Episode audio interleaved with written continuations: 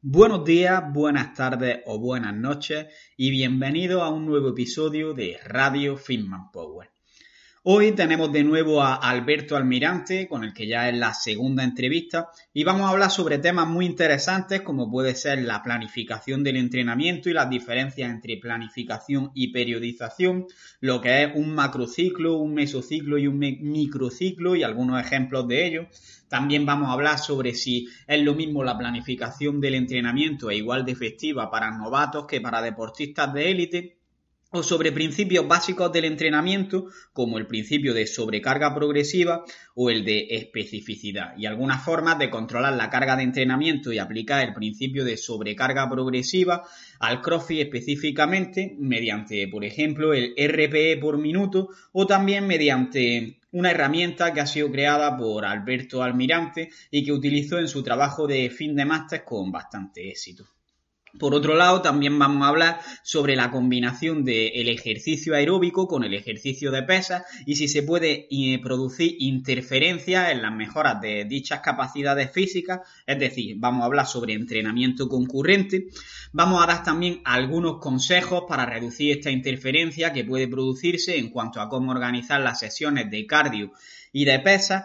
Vamos a recomendar también algunas opciones en cuanto a qué comer entre diferentes sesiones de entrenamiento y vamos a ver también con qué tipo de ejercicio cardiovascular se produce una mayor interferencia al entrenamiento de pesas, ya que no va a ser lo mismo correr que, por ejemplo, hacer bici.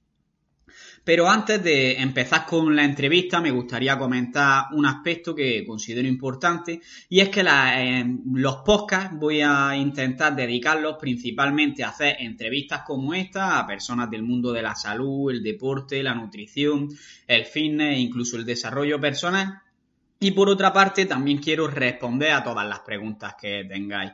Para ello he creado ya una web que todavía está en general sin contenido casi, pero que poco a poco va evolucionando y que es fitmanpower.com.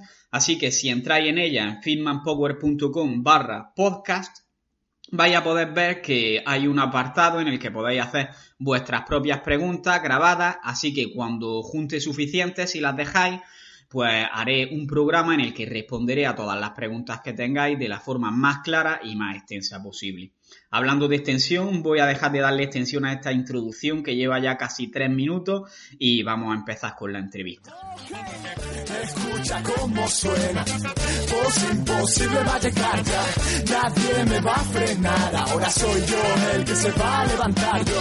Escucha cómo suena.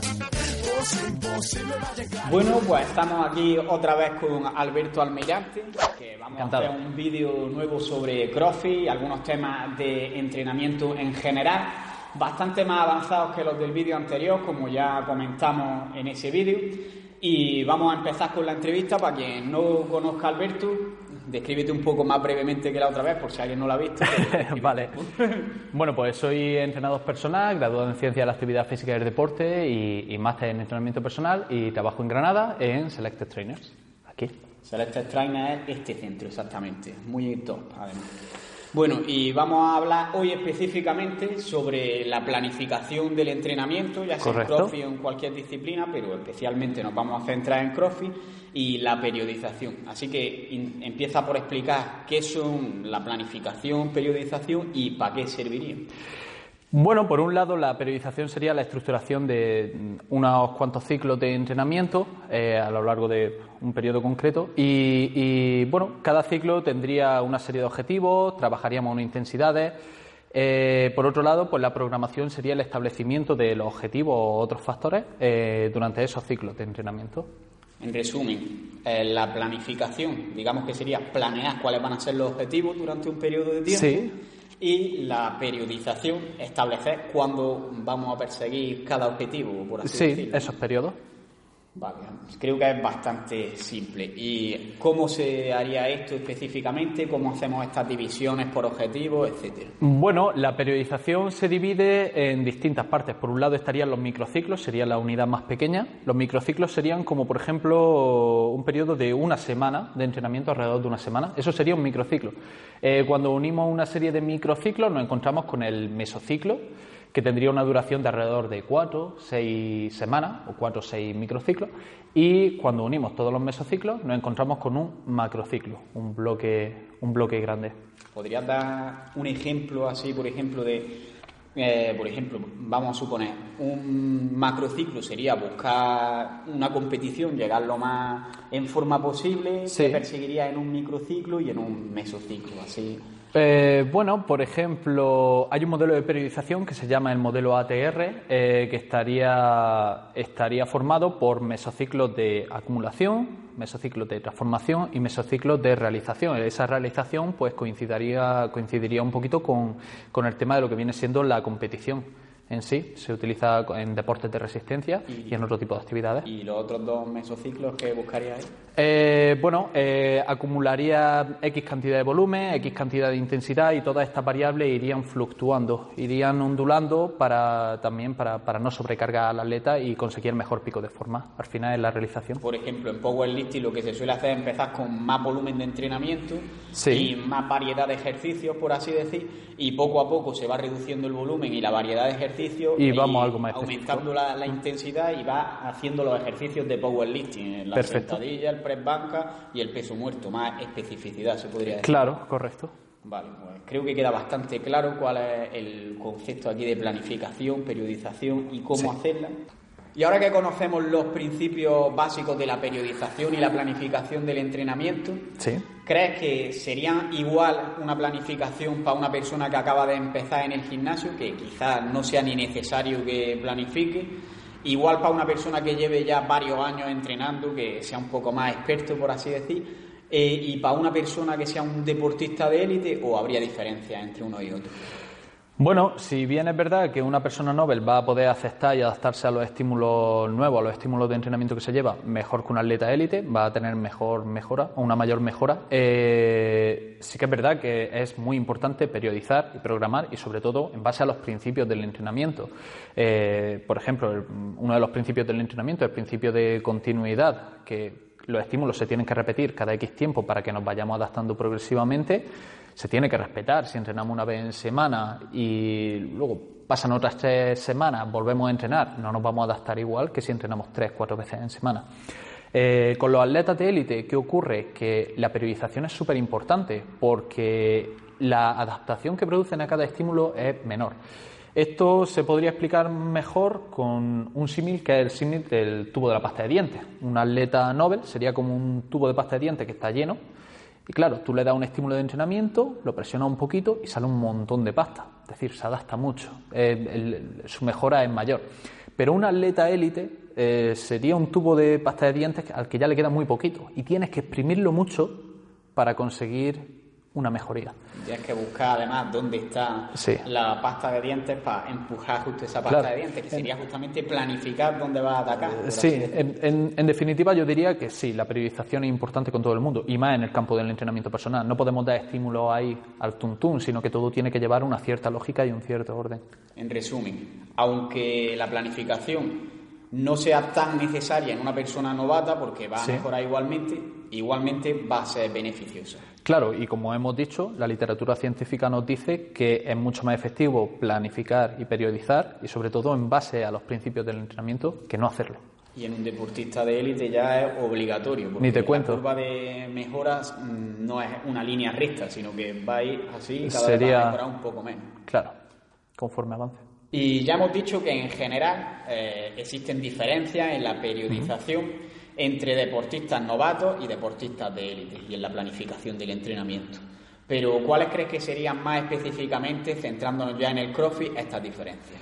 Eh, bueno, eh, hemos hablado de que periodizar es tremendamente importante. Nos encontramos luego con que eh, si periodizamos y programamos para un atleta recreacional, que simplemente quiere aprender CrossFit, quiere pasárselo bien y tal, a lo mejor con entrenar una frecuencia de tres, cuatro sesiones a la semana y hacer eh, tres, cuatro trabajos metabólicos de cierta intensidad, puede que sea suficiente.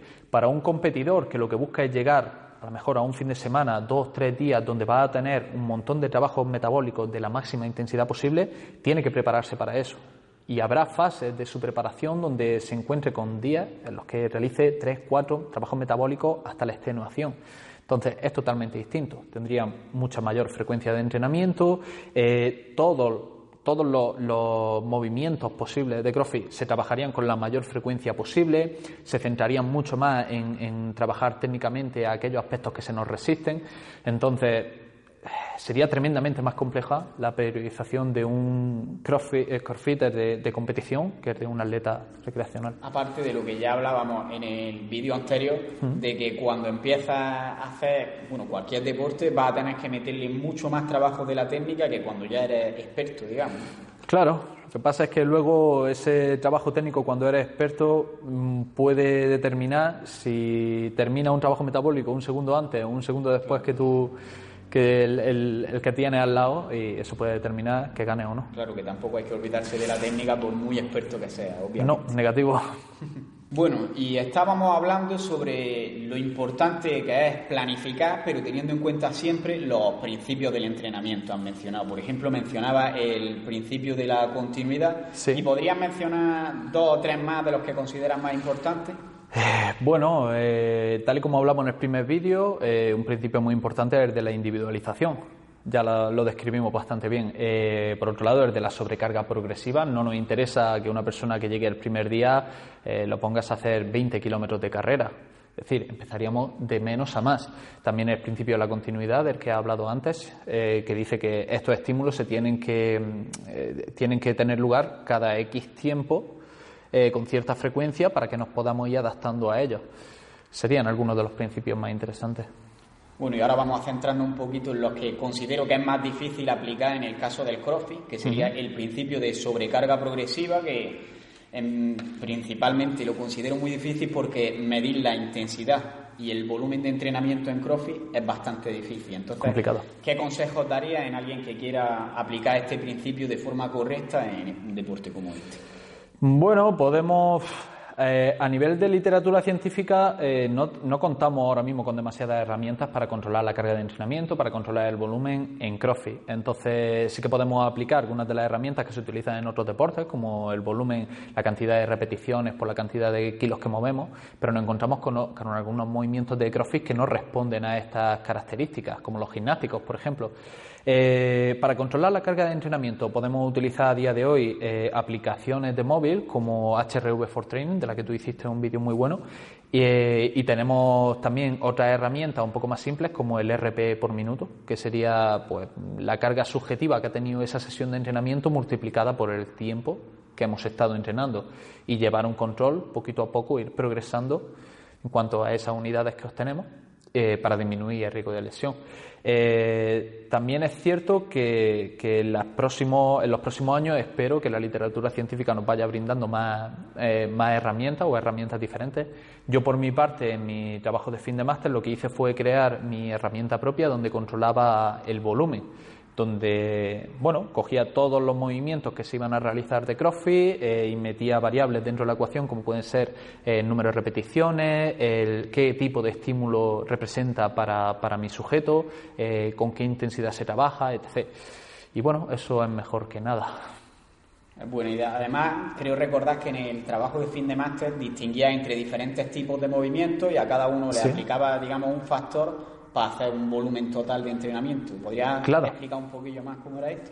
Eh, bueno, eh, como te he dicho, utilizamos una serie de variables y sí, los movimientos se, dividían por diferentes bloques, pues por movimientos dominantes de rodilla, dominantes de cadera, movimientos mixtos, empujes, tracciones y también teniendo en cuenta la naturaleza de estos movimientos, como puede ser si vienen de la arterofilia, de los ejercicios gimnásticos, eh, de los deportes de resistencia de toda la vida y por otro lado, qué representa para el sujeto que los practica, porque no es lo mismo aquel al que se le da muy bien correr, pero la arterofilia súper mal. Eh, el estímulo que va a representar para él, la arterofilia, sería mayor.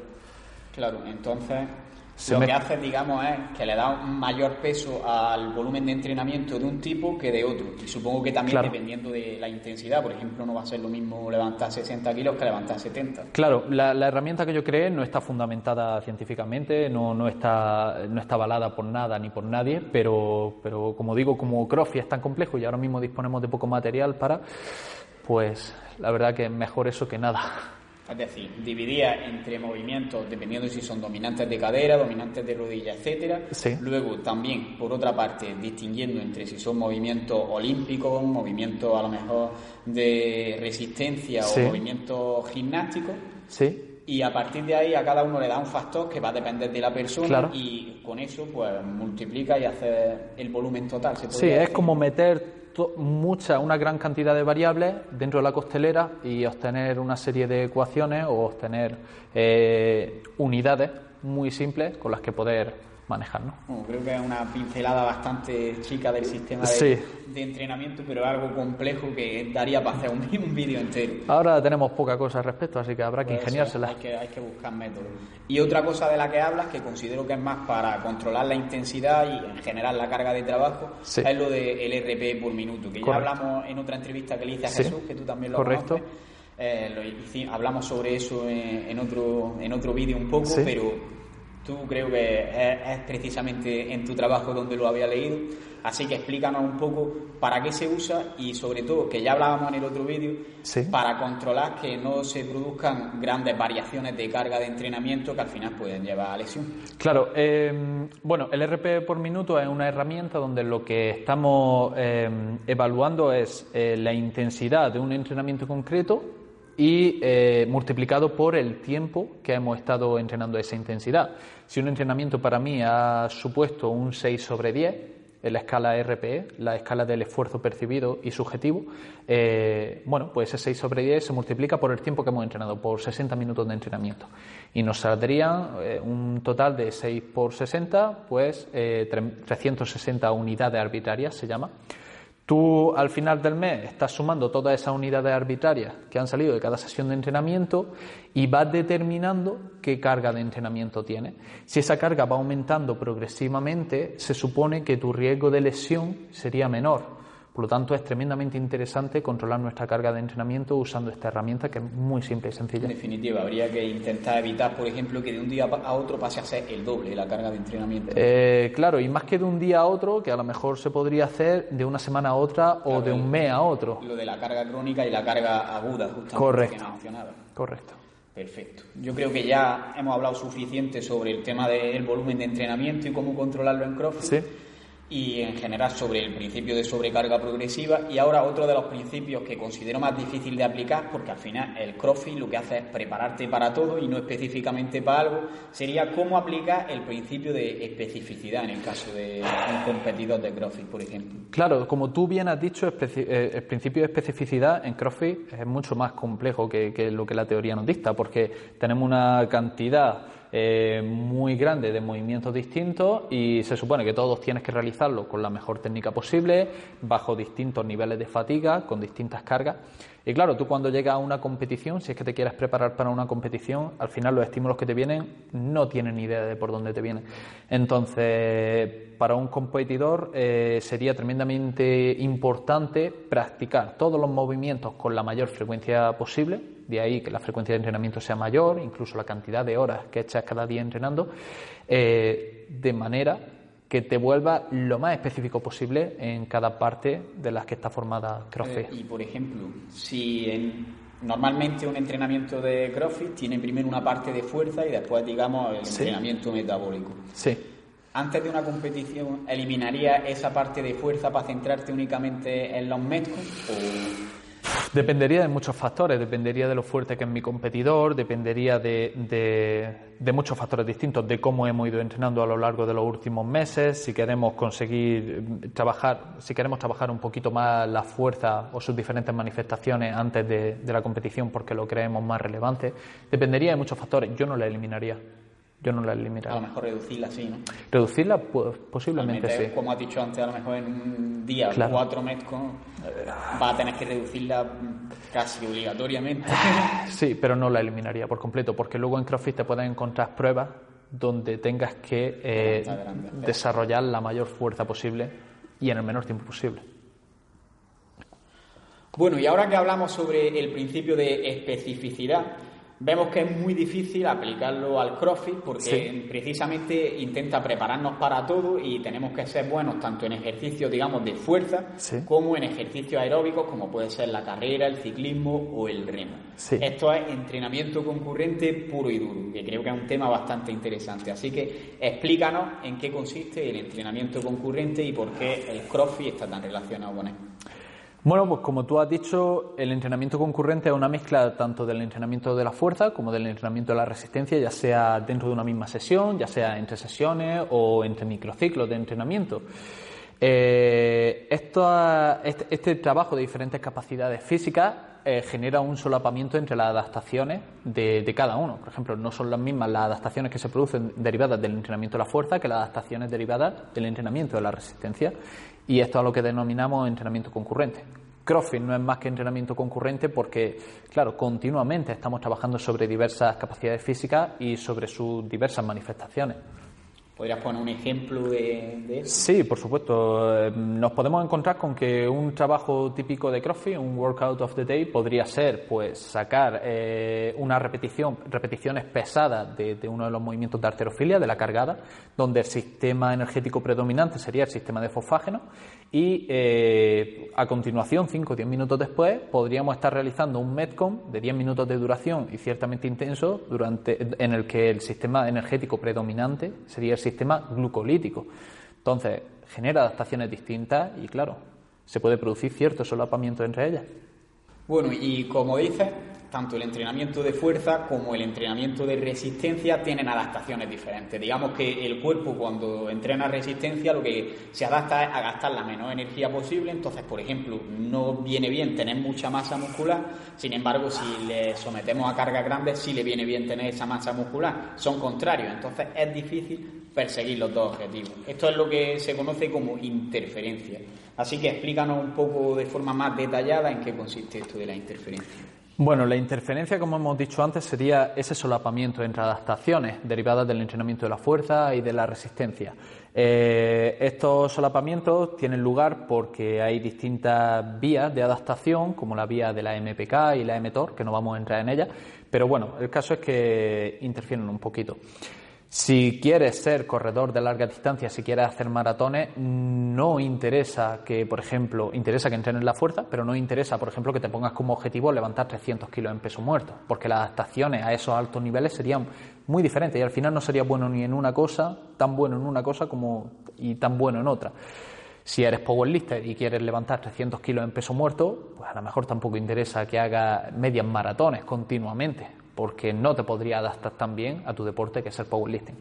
Llegamos a CrossFit, donde nos encontramos que tienes que hacer absolutamente de todo y es aquí donde la interferencia cobra una gran importancia, porque hay que saber gestionarla y controlarla para que nuestro entrenamiento sea realmente eficiente. Y equilibrado, se puede claro, Sí.